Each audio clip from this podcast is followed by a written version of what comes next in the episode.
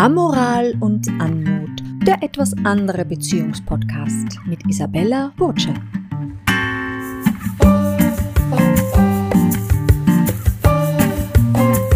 Schön, dass Sie hier sind und sich auf eine Amorie einlassen. Ja, sogar auf eine Polyamorie. In diesem Podcast werden gewohnte Beziehungsmodelle erweitert, Glaubenssätze hinterfragt und Motivationen durchleuchtet und wir werden etwas andere Beziehungsgeschichten hören. Der Podcast besteht aus drei Staffeln. Die erste Staffel umfasst die Audiobook-Version des Buches Polyamoral von einer Affäre zu Polyamorie und einer ungewöhnlichen Freundschaft. Wer dieses Buch bereits kennt, kann die ersten neun Folgen dieses Podcasts locker überspringen oder sie sich nochmal, von der Autorin selbst vorgelesen, zu Gemüte führen. In der zweiten Staffel des Podcasts werden Interviews mit den Protagonisten aus dem Buch zu hören sein, quasi die dazugehörigen Menschen aus dem echten Leben mit ihren juicy Hintergrundinformationen. Diese Staffel umfasst die Folgen 10 bis 15. In der dritten Staffel bewegen wir uns mit Interviews ins offene Meer der etwas anderen Beziehungsgeschichten. Eindrücklich. Okay, hier eine Kurzfassung zum Audiobook Polyamoral. Ines will nebst einer dramatischen Scheidung ihr Sexualleben wiederbeleben. Dorian will nebst seiner faden Ehe sein Sexualleben wiederbeleben. Die beiden gehen eine zweckerfüllende Affäre ein. Dass sich daraus ein derartiges Feuerwerk an Erotik und eine Parallelwelt entwickelt, hatten die beiden nicht vor. Als nach Jahren der intensiven und zum Teil schrägen Affäre Dorians Ehefrau Kaya davon Wind bekommt, erweist sie sich als weise und weitblickende Frau und macht einen ungewöhnlichen Vorschlag für ein Beziehungsmodell zu dritt, später zu viert. Die Polyamorie entwickelt ungeahnte Vorteile, wenn auch nicht ohne innere Spannungen für alle Beteiligten. Unter anderem muss ein hoher Preis gezahlt werden. Belebt durch Lokalkolorit aus Wien und der Steiermark inspiriert die Geschichte auf allen möglichen pikanten Ebenen. So, und jetzt auf ins Hörabenteuer.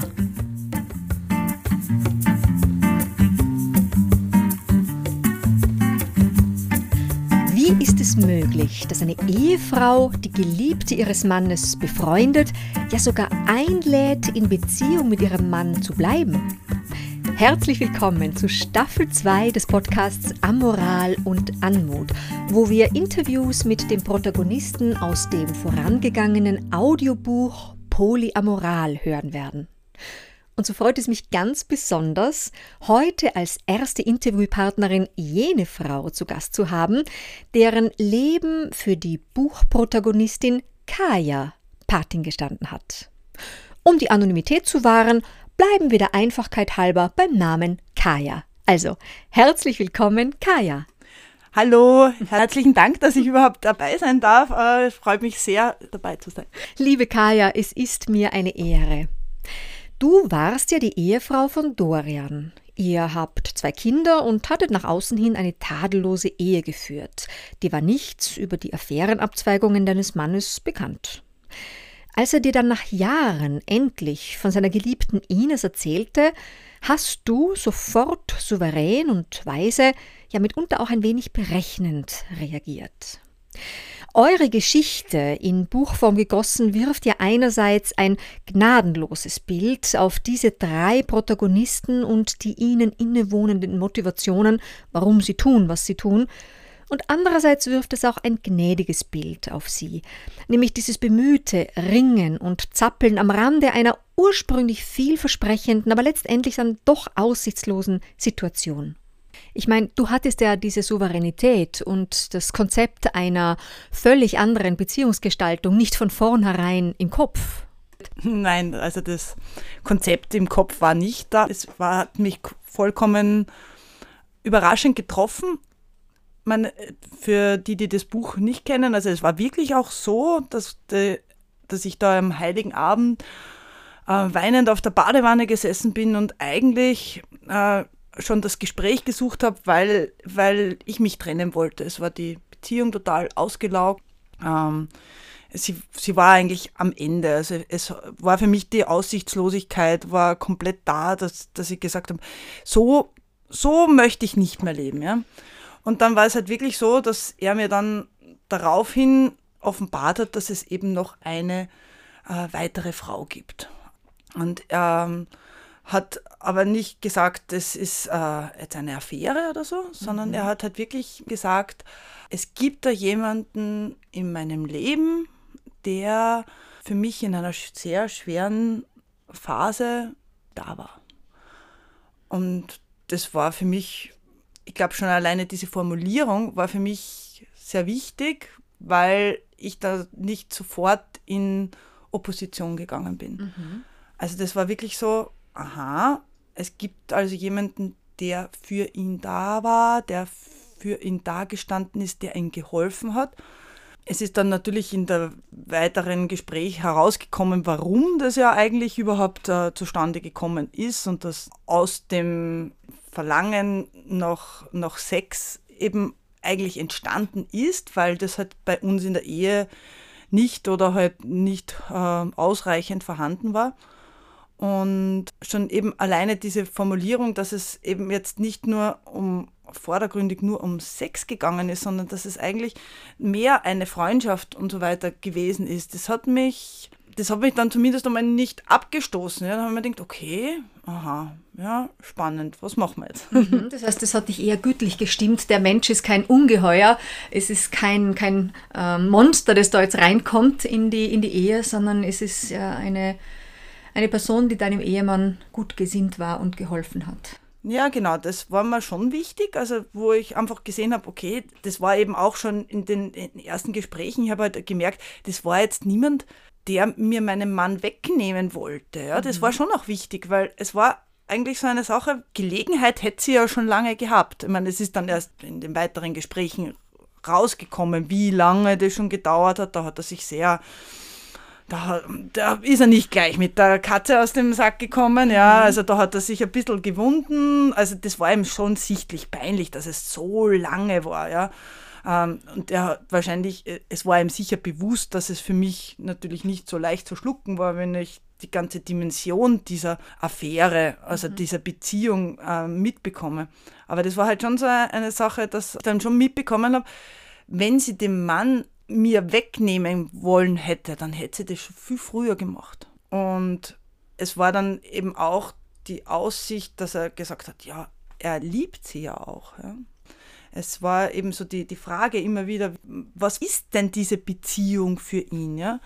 Und dann hat er eben auch schon dieses Wort Polyamor mit in den Mund genommen, mit dem ich anfangs gar nichts anfangen habe können. Eben quasi, dass man gleichzeitig mehrere Menschen lieben kann das war für mich ein, doch ein, auch ein komplett neues Konzept. Das habe ich eigentlich so noch nicht gehört gehabt. Ja. Interessant. Und trotzdem dann gleich umgesetzt. Ja, weil das ist halt so meine Ader, wenn ich was nicht weiß, dann fange ich zum Recherchieren an. Ja. Und ich bin dann eben auch gleich auf ein wunderbares Buch gestoßen, äh, das mich da sehr geprägt hat und mir eigentlich durch diese Zeit durchgeholfen hat. Ich habe das eben dann, glaube ich, gleich nach Weihnachten gekauft und ich habe das, glaube ich, bis zum Neu also ich habe das bis zum Silvester habe ich das durchgelesen gehabt und quasi umgesetzt. Nein, umgesetzt wir nicht. wissen, welches Buch das war? Ja, sicher, das war das Buch, das heißt äh, Schlampen mit Moral. Interessant. Okay. Ja, mhm. das klingt schmutziger vom Titel. Ich finde den Titel total unpassend, weil für mich ist das eigentlich der volle Beziehungsratgeber für offene Beziehungen. Das ist wirklich rein von den Kapiteln her bereitet es alles auf, wie man von einer geschlossenen Beziehung in eine offene Beziehung kommt, mit allen Facetten von Sexualität, Verhütung bis hin zum, mhm. ähm, wie geht man damit um, wenn es eine, äh, wenn eine Affäre da war, wie kann man die Affäre in eine offene Beziehung umwandeln. Aber jetzt hast du ja sicher nicht nur in Sachen Literatur und Begrifflichkeit recherchiert, sondern du hast dich ja wahrscheinlich auch über diese Frau schlau gemacht. Also, und wie ist es dir da gegangen? Oh, das war schwierig, ja. Also natürlich habe ich mich schlau gemacht.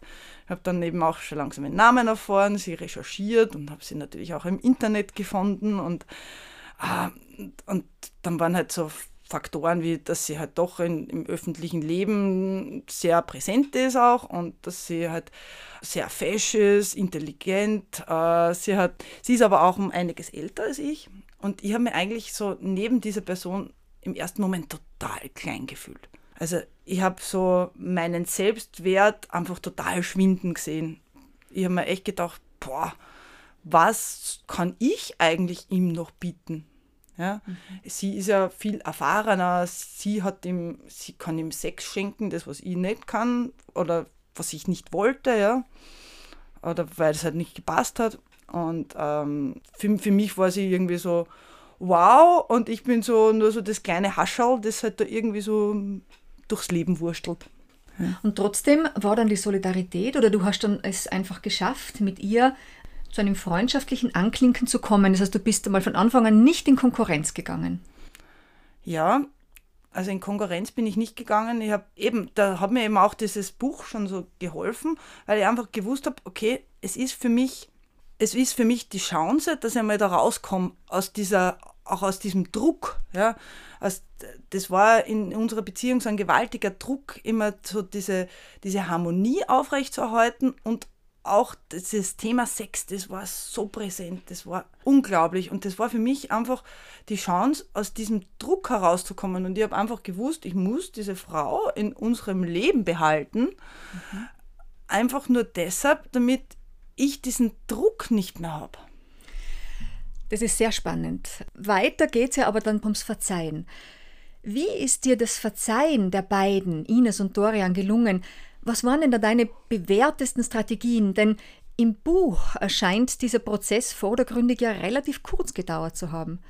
Hat es hintergründig länger gedauert? Und ich meine, immerhin legte sich der Betrug ja über viele Jahre. Wie ist dir das gelungen? Knabberst du heute noch ab und zu daran? Mm, ja, also es ist so für mich diese eigentliche Affäre, also dass es halt passiert ist, das war für mich nicht das Thema, ja das war für mich irgendwie, das, das war für mich nachvollziehbar. Ich habe genau gewusst, okay, ich habe in dieser Zeit auch nicht das geben können, was er gebraucht hat. Ich habe immer gewusst, dass es für ihn ein großes Thema ist. Und ähm, dass es passiert ist und dass, dass es und dass sie sich verliebt haben ineinander, das, das war mir irgendwie klar, das kann ich ihnen nicht anhaften. Das ist halt so gewesen, ja. Was mir nur total fertig gemacht hat und an dem ich wirklich lange geknappert habe, war einfach diese Dimension des Verheimlichen über die vielen Jahre. Mhm. Und das, dass ich halt wirklich in dieser Zeit eigentlich keine Handlungsfähigkeit gehabt habe. Ich habe nicht von mir aus sagen können, okay, ich möchte auch was anderes. Ich war einfach weggeschnitten von dem Ganzen. Ich habe eigentlich im Hintergrund gelitten. Ich habe nicht gewusst, was los ist. Ich habe nicht gewusst, was läuft. Es ist einfach wirklich einfach an mir vorbeigelebt worden. Und also der Dorian hat sich halt Freiheiten herausgenommen, die, die ich eben nicht gehabt habe. Und ich mhm. bin halt, ich, ich habe dann ähm, immer so das Bild gehabt, ich habe zu Hause die Socken gewaschen und er hat sich vergnügt, ja. Mhm. Und das war, das war extrem kränkend, das hat wirklich, wirklich wehgetan. Und das ist auch ganz lange zwischen uns gestanden. Und ich glaube, das zu verzeihen, also quasi dieses lange dieses lange Hintergehen, das ist, glaube ich, noch immer nicht ganz durch. Aber es war ja dann doch so, das kam mir im Buch auch heraus, es war ein Verzeihensaktor. Du hast die Geliebte mehr oder weniger in die Familie mit aufgenommen. Du hast zugestimmt, dass die Ehe weitergeht.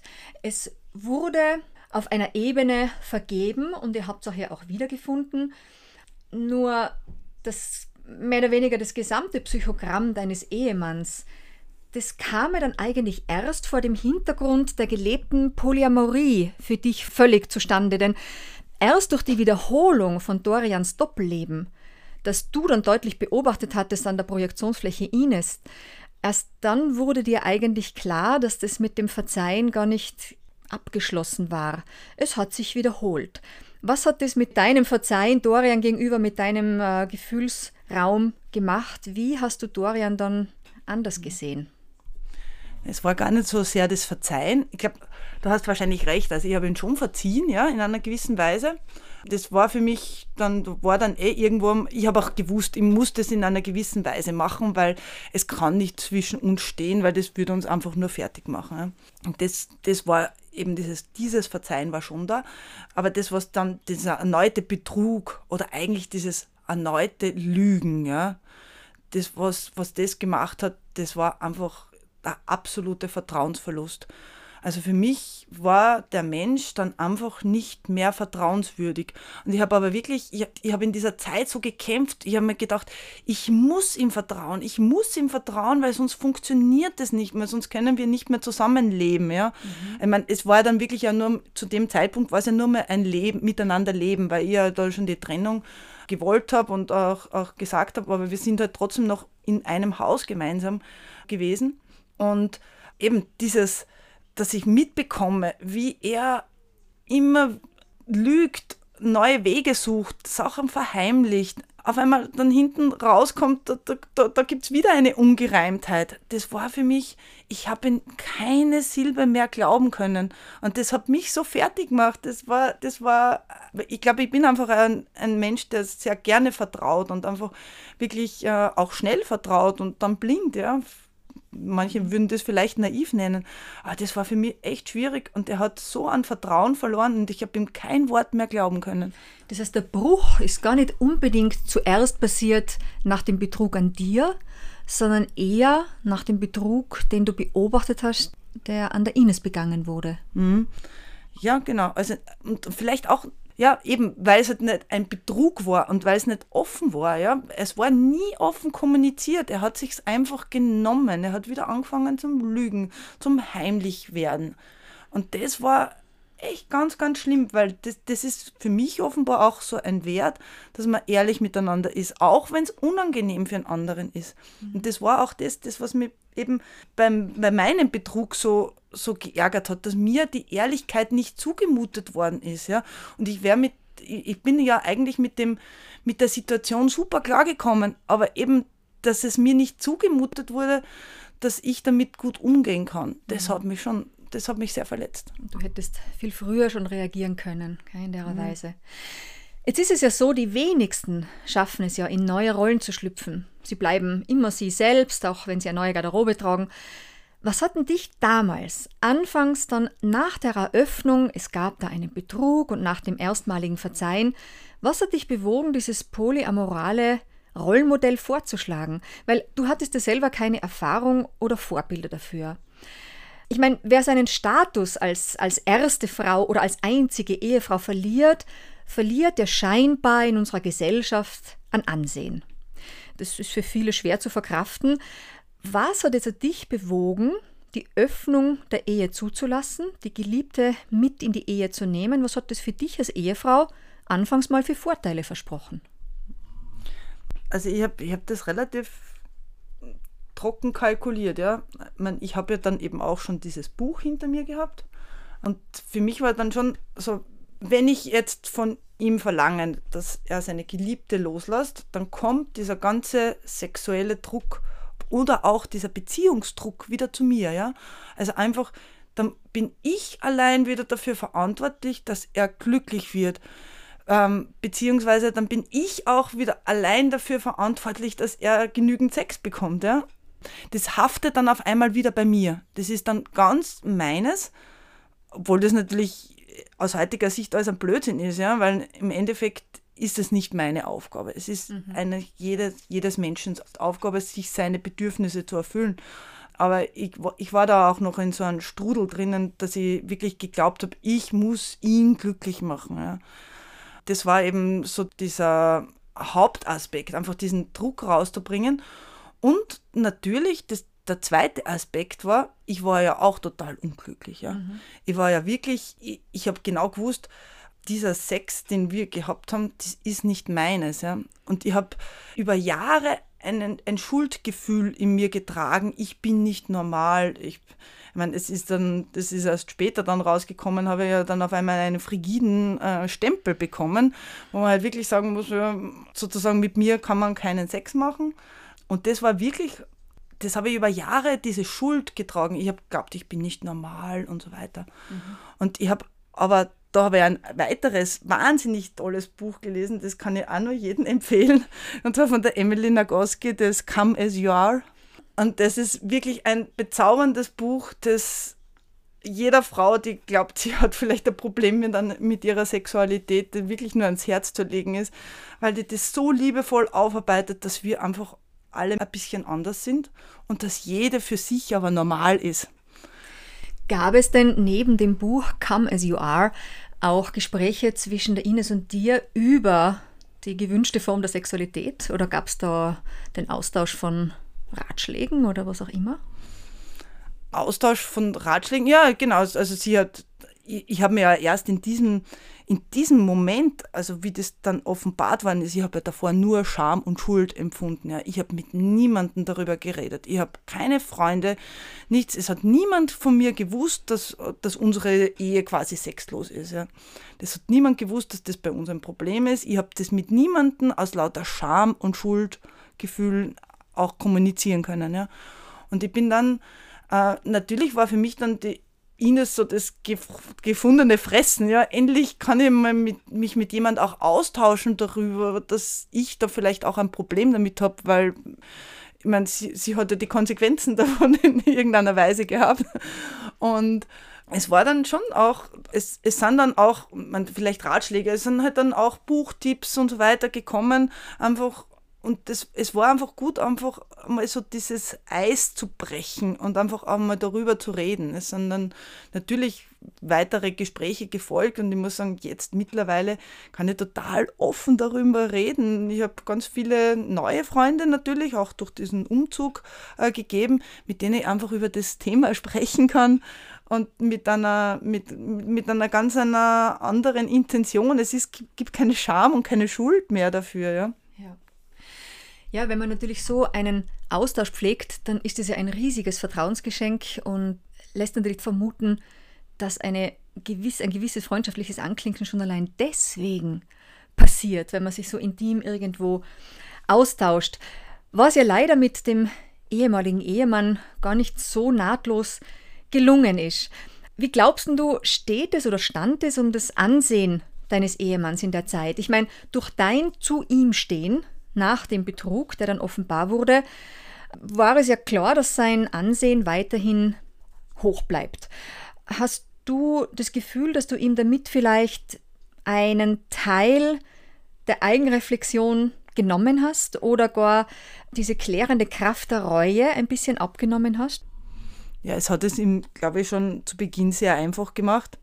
Und es hat, glaube ich, auch leider so seinen narzisstischen Anteil in ihm auch gefüttert, dass er im Endeffekt mit allem sehr gut durchgekommen ist und sich das dann eigentlich schon fast erwartet hat, dass er ja eigentlich eh alles machen darf, was er möchte. Ja.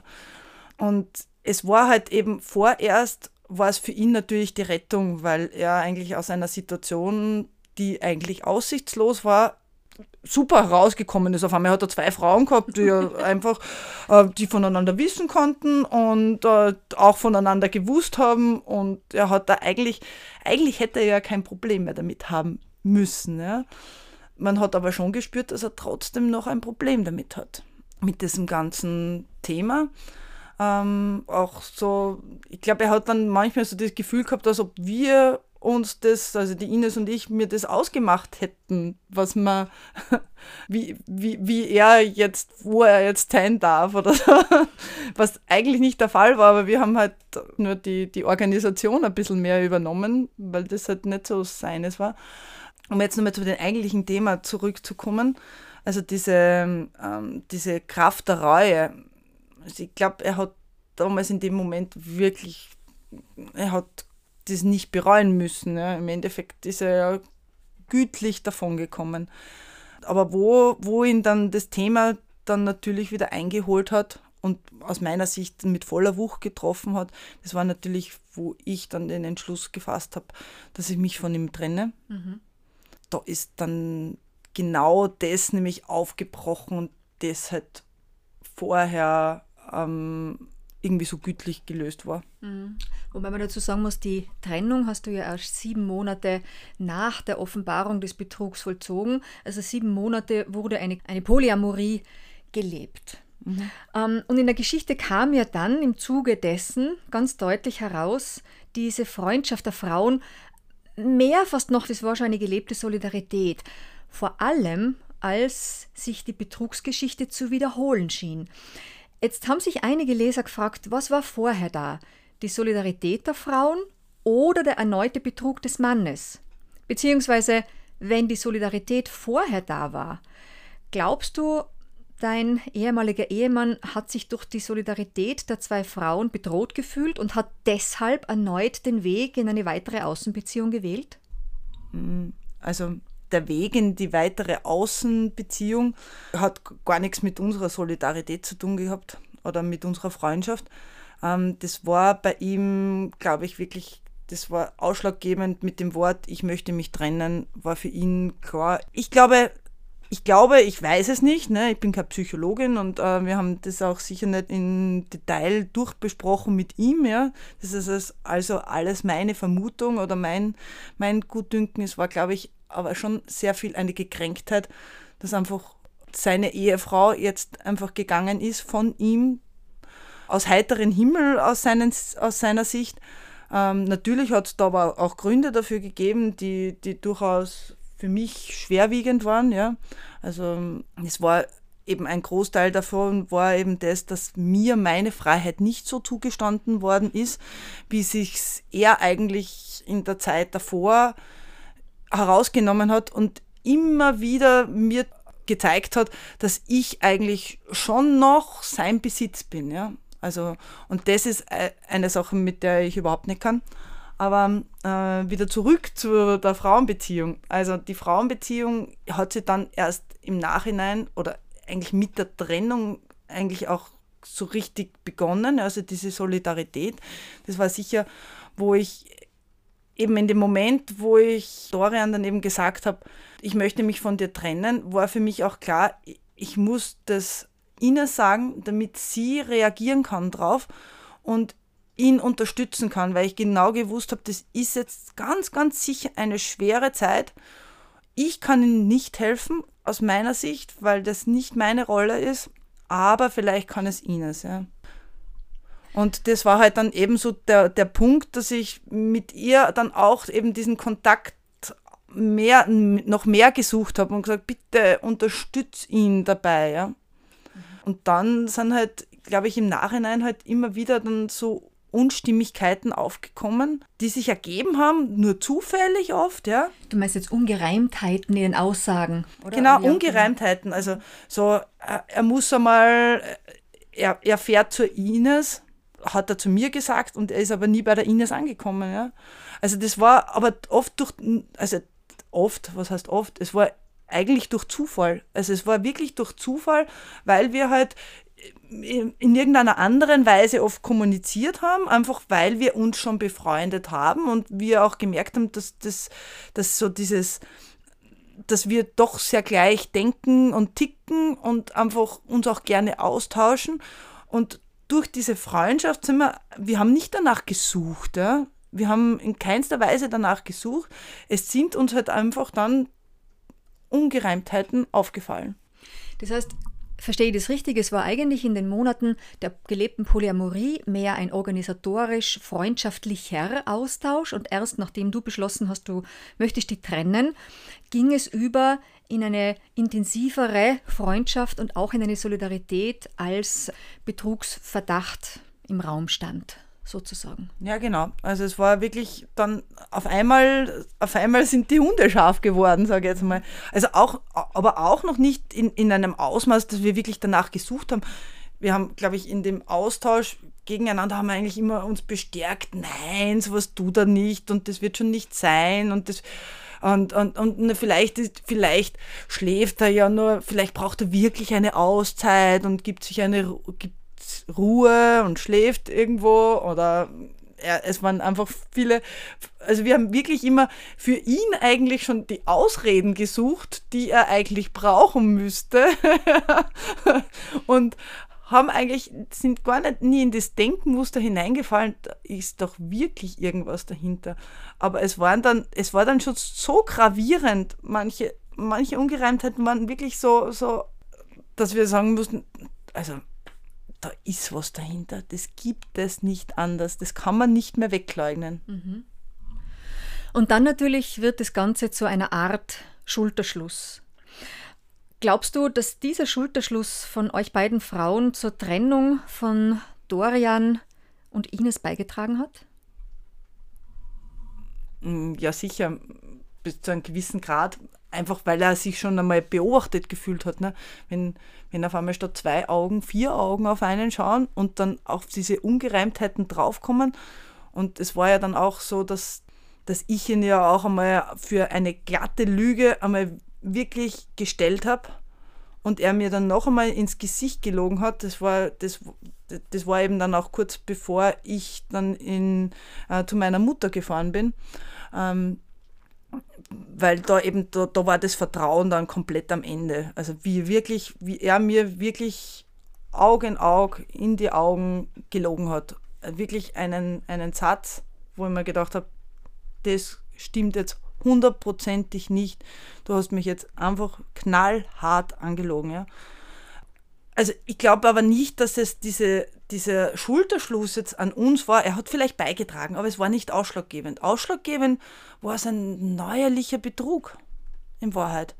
Ähm, einfach dieses, dieses wieder nach außen gehen, das war nicht unser Anteil. Wir haben da eigentlich nur mitgelebt. Ja? Wir haben quasi nur versucht, dieses auf, also aufrechtzuerhalten, nicht, sondern das mitzuleben und zu schauen, was, was braucht es, was, was nicht. Ja.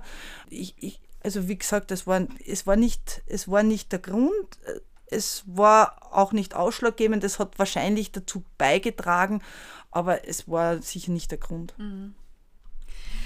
Ja, es, es, kam aus dem Buch schon raus, dass es vielleicht eine gewisse Bedrohung war für ihn, aber die ja nur dann wirken kann, wenn die Grundlage schon nicht stimmt, wenn sich jemand, wenn jemand Grund hat, um sich bedroht zu fühlen. Mhm.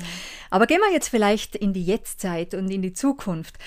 Wie geht es dir heute? Was hast du jetzt aus dem Experiment der Polyamorie für dich in dein neues Leben mitgenommen? Also welche Stufen und Ebenen hast du bisher durchlaufen? Seit dem Abschluss des Experiments Polyamorie bis heute? Ja, also das Experiment Polyamorie ist für mich nicht abgeschlossen. ähm, und ich habe es in Wahrheit verinnerlicht. Ja. Ich habe es über die Jahre einfach verinnerlicht. Für mich ist, ähm, für mich ist diese klassische Beziehung, in der man alles hineinstopft, quasi alle das Familienleben, die, die Freundschaften, die Liebesbeziehung, dieses, ähm, von mir aus auch die Freizeitgestaltung, dass man wirklich nur immer versucht, alles, alle Ebenen eines Lebens in die eine Paarbeziehung, in eine einzige Paarbeziehung hineinzupfropfen. Ja? Also wirklich versucht, das alles dort hineinzustopfen und das darf nur mit dieser Person gelebt werden. Ich glaube, dass das ein Auslaufmodell ist und mit dem kann ich nichts mehr anfangen. Und ich merke auch, wie viele Leute oder wie viele Personen und Familien genau an diesem Umstand eigentlich verzweifeln oder, oder wirklich an die Grenzen kommen, dass man wirklich nur versucht, man, man muss nur in diesem Gebilde bleiben. Man darf sich da ja nicht wegbewegen, weil sonst ist die Katastrophe. Sonst ist es eben gleich Betrug und man muss sich dann gleich trennen und man muss dann, hat dann den Rosenkrieg und so. Das ist wirklich etwas, was, was ich schon spüre, also auch bei meinem Bekanntenkreis ganz, ganz vielen äh, Situationen, wo ich mir echt denke, also es wäre eigentlich eine, eine frühzeitige Öffnung oder dass man einfach zulässt, auch eine, von mir aus eine, eine andere Liebesbeziehung oder wenigstens eine, eine andere Freundschaft noch dazu, auch zum gleichgeschlechtlichen Partner, also zum, oder, oder je nachdem halt, ob es jetzt der gleichgeschlechtliche oder der andere ist, ist jetzt vollkommen egal. Aber ich sage, für mich steht für mich ist da auch kein Unterschied. Ich darf ja auch, also ich habe auch mit, mit ganz vielen Männern und Frauen Freundschaften und das steht für mich nicht in Konkurrenz. Und, und das macht aber irgendwie auch beim Sex für mich jetzt nicht mehr zwingend einen Strich. Ja? Es gibt sicher Personen, die sagen, boah, ja, das geht gar nicht. Ja? Ist auch okay für mich. Ist, ist echt okay für mich. Aber es gibt auch ganz viele, die sagen, es muss alles drinnen sein in dieser Beziehung. Es muss alles da drinnen sein. Das ist, weil, weil sonst kann ich nicht mehr überleben. Und das ist schon etwas, das habe ich wirklich für mich total verinnerlicht. Und was es für mich auch nicht mehr gibt, ist es irgendwie ein Besitzdenken. Mhm. Also es ist nicht mehr mein Mann oder mein Freund oder so. Einfach so, der muss exklusiv für mich da sein. Der muss alles exklusiv nur für mich und der wird nur durch mich glücklich und so weiter. Das gibt es nicht mehr. Also das ist für mich nicht mehr Existenz. Ich freue mich, wenn mein Lebenspartner oder mein Freund auch glücklich ist ohne mich und auch glücklich ist mit anderen Personen. Und das, das ist mir einfach total viel wert und das ist mir total wichtig äh, zu sagen, einfach, dass dieses, dieses Besitztum, das zerstört so viel, dass man wirklich sagt, so, der, der Mensch, der gehört nur zu mir und und, und ich mag alles mit dem machen. Ja? Also ich möchte meine ganze Zeit mit dem verbringen. Ich mag mit meinem Freund auch so viel Zeit wie möglich verbringen, einfach weil ich ihn liebe und weil ich einfach mit ihm zusammen sein möchte. Ja? Aber es ist für mich trotzdem klar, dass es auch noch andere Beziehungen und Freundschaften geben kann und die total wichtig sind. Und ich glaube, das ist wirklich das, das, was ich aus der ganzen Geschichte mitgenommen habe. Einfach keinen Besitzanspruch mehr. Es ist ja erstaunlich, dass die, das Nicht-Gelingen des Experimentes Polyamorie, wie es im Buch Polyamoral eben äh, vollzogen wurde, dann doch einen Sinn macht, zu einer Verinnerlichung zu kommen. Und das heißt, du hast da einige Stufen durchlaufen hin zu so viel Selbstbewusstsein und so viel Gönnen, dass das für dich jetzt möglich ist. Was würdest du einem Mann oder einer Frau mitgeben, die diesen Podcast jetzt gerade hören und der oder die gerade damit konfrontiert sind, betrogen worden zu sein? Was würdest du so jemandem raten im Umgang oder in den nächsten Schritten? Ja, ich glaube, das Wichtigste ist, das, was mir auch durchaus schwer gefallen ist, einmal von dieser Opferrolle der Betrogene zu sein, ja, in einen Creator-Status zu kommen. Ja? Also, dass man wirklich sagt, Mann, also Mann oder Frau, man kommt heraus aus diesem Opferdasein, ich, ich bin die Arme, äh, mir ist das passiert, was, was, was ist das alles schlecht an mir vielleicht? Ja? Ich glaube, gerade dieses, also mangelndes Selbstbewusstsein tut in dieser Phase total schlecht. Ja? Und das ist eben auch der zweite Punkt. Also man muss eben irgendwie aus dieser Rolle rauskommen und schauen, dass man die Selbstwirksamkeit wieder erreicht. Einfach damit man wieder in einen Modus kommt, wo man wieder handeln kann. Und dazu braucht es auf jeden Fall ganz viel Selbstvertrauen aufzubauen. Und da muss man halt auch wirklich die Wertschätzung einfordern, zum Teil. Einfach ähm, das gilt dann eben auch vielleicht für den betrügenden Partner, äh, dass sich der wirklich Gedanken darüber macht, wenn er mit der Person noch zusammen sein möchte, dass er ihr auch die Wertschätzung ausdrückt, warum die Person es noch wert ist, in dieser Beziehung zu bleiben. Ja? Und äh, das gibt einen dann schon einen sehr, äh, einen wirklichen Boost. Also das, bei mir war es zumindest, bei mir war das äh, ich habe auf einmal ihn wieder geliebt. Ja? Also für mich war die Trennung in dem, in dem Moment, wo er mir diese Wertschätzung auch wieder gegeben hat, wo ich einfach gewusst habe, was meine Rolle in seinem Leben ist, das hat mir so die Liebe zurückgeschenkt. Ja? Und was ich aus meiner Sicht wirklich raten kann, ist nicht zu klammern. Also wirklich nicht versuchen, mit Gewalt an dieser vorhandenen Beziehung festzuhalten, weil die hat schon einen Kratzer da ist schon irgend, es, es ist ja dort schon, die, der Kratzer ist ja aus irgendeinem Grund passiert. Und dass man da wirklich auch genauer dahinter schaut, was war denn die Gründe, welche Bedürfnisse sind denn nicht erfüllt auf beiden Seiten. Dass man sich wirklich damit sehr auseinandersetzt. Und, und, und ich, ich, bin mir sicher, dass das viele nicht alleine schaffen. Und da ist, glaube ich, schon ein Paartherapie durchaus ein Schlüssel, kann auch in die Hose gehen, muss man auch dazu sagen. Also nicht jede Paar Paarberatung ist wahrscheinlich das Beste, was man finden kann. Aber ich glaube, ich glaube, wichtig ist, dass man sich dann wirklich nicht jetzt nur die Schuld und, und, und gleich auf alles zerreißen muss, sondern dass man auch wirklich den anderen großzügig was zugesteht. Dann kann es durchaus gelingen. Beidseitig großzügig was zugestehen. Du selber erscheinst du mit keiner Faser verbittert oder nachtragend oder gezeichnet aus der Geschichte rausgegangen zu sein. wie ist dir dein persönlicher Freiungsschlag gelungen hier und jetzt? Wie geht's dir jetzt? Wie lebst du jetzt? Um, mir geht's blendend. also ich habe mein Befreiungsschlag, damals war eben eh schon alleine durch das, dass ich die Beziehung geöffnet habe und gesagt habe, ja, ich lasse mich drauf ein. Ähm, und ich hole mir auch das, was ich brauche. Und das war, das war so richtig der Knackpunkt. So. Und ich suche mir jetzt auch jemanden. Ja. Ich suche mir auch jemanden. Ich möchte auch diesen, diesen frigiden Stempel loswerden. Ja. Und das ist mir eigentlich ganz gut gelungen, ja. Also es war zwar war eine interessante Phase meines Lebens, ähm, aber es, es hat mir dann so extrem viel Selbstvertrauen gegeben und ja, und im Endeffekt hat ähm, hm. ich glaube, da müssen wir mal kurz pausieren. Der Befreiungsschlag ist gar nicht so einfach. Also ich höre aus deiner Stimme und aus deinen versuchten Antworten, dass du hier und jetzt sehr, sehr glücklich bist und dass sich eigentlich das Experiment oder die Krise, die du durchlaufen hast, in jeglicher Weise gelohnt hat. Kann ich das so zusammenfassen? Ja, auf jeden Fall. Also ich glaube, jetzt im Nachhinein habe ich für mich schon beschlossen, es ist gut, alles, was mir passiert ist.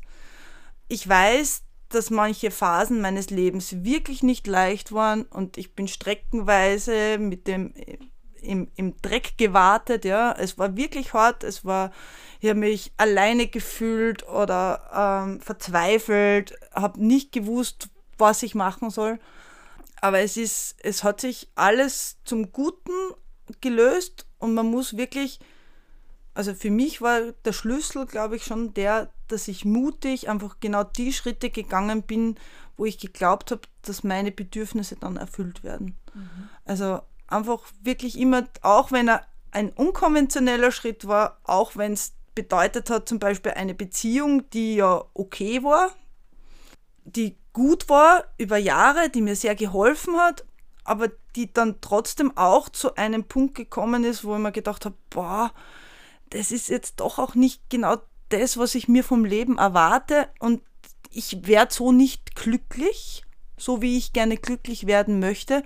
Dass ich dann wirklich auch den Mut gefasst habe und gesagt, aus, ich beende das, einfach um mich zu befreien, ja, um einfach wieder einen, einen Schnitt zu setzen, einfach auch mal alleine zu sein, einfach auch alleine glücklich zu werden äh, und dass dann wieder andere Menschen in mein Leben eintreten können, die mich dann vielleicht glücklich machen können. Und gerade ist es passiert, ja. Das heißt, die, sowohl die Polyamorie als auch die Freundschaft zu Ines hat weiterhin in deinem Leben Platz. Ja, es hat alles Platz. Ich habe so viele Freunde und wirklich enge Bekannte, mit denen ich mir auch unterschiedliche Bedürfnisse meines Lebens erfüllen kann. Hatte ich noch nie. Und ich fühle mich einfach so wohl und aufgehoben. Äh, ich bin froh, dass ich die Ines noch immer als Freundin habe, mit der tausche ich mich sehr regelmäßig über sehr viele Dinge aus, die jetzt mein jetziges Leben betreffen und auch ihr jetziges Leben. Einfach, das ist mir eine total wertvolle Freundschaft geworden, die ich nicht mehr missen möchte. Und, und auch die anderen Freundschaften, die sind einfach viel intensiver geworden. Es ist einfach, es, es, es öffnet sich was, wenn man sich selbst öffnet. Äh, und einfach, wenn man nicht mehr jemanden alleine für sich in Besitz nehmen möchte. Ich glaube, dieses bis in Besitz nehmen einer Person, das ist etwas extrem Unreifes, ja. Und es tut es tut der Beziehung total schlecht. Es, es, es nimmt ihr den Atem. Wenn jemand nicht freiwillig bei einer Person bleiben möchte, dann, dann will er es halt nicht. Aber dann kann man ihn auch nicht zwingen. Äh, und wenn jemand, nur jemand, der, also ich bin zumindest so, nur jemand, der losgelassen wird, der kann auch wieder zurückkommen. Mhm. Ähm, das ist halt meine, meine Philosophie aus dem Ganzen oder meine, meine Erkenntnis auch. Ja, in Bezug auf vergangene Beziehungen wird ja allzu oft die Nostalgie über der persönlichen Gesundheit gewählt. Du hast es genau andersrum gelöst. Bei dir steht die persönliche Gesundheit, sowohl die physische als auch die mentale Gesundheit an allererster Stelle. Gratulation zu dem neuen Lebensentwurf und vielen, vielen Dank fürs Gespräch. Vielleicht hören wir uns in einer zweiten Runde in einem Jahr wieder und schauen, wie sich das Konzept für dich weiterentwickelt hat. Danke und alles Liebe. Ich sage auch danke fürs Zuhören. Ich hoffe, es hat euch auch ein paar interessante Einblicke gegeben und vielleicht, vielleicht kann ja der eine oder andere auch etwas von dem mitnehmen, was ich mitgemacht habe oder durchlebt habe, sage ich mal so, und vielleicht auch in eine positive Richtung äh, zu machen. Einfach nur Mut. Ein wunderbares Schlusswort, liebe Kaya. Ich verabschiede mich bis zum nächsten Interview mit der Protagonistin Bea, der herausragenden Freundin von Ines, wo wir hören, wie sie die Affäre und die Polyamorie als liebevolle und kritische Beobachterin erlebt hat. Vielen Dank fürs Zuhören und alles Liebe.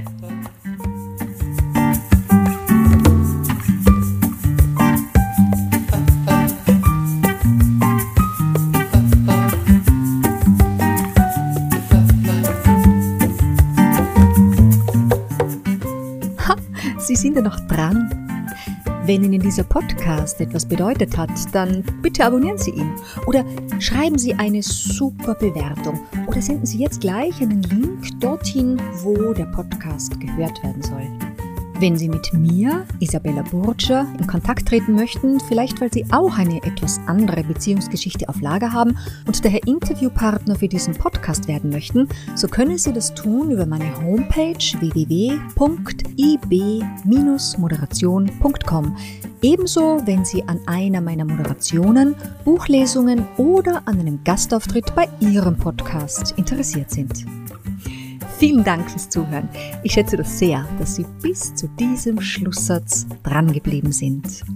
Redaktion Isabella Burger, Social Media missinglink.com, Photocredit Nikki Webb, Jingle Bossa Nova in my heart.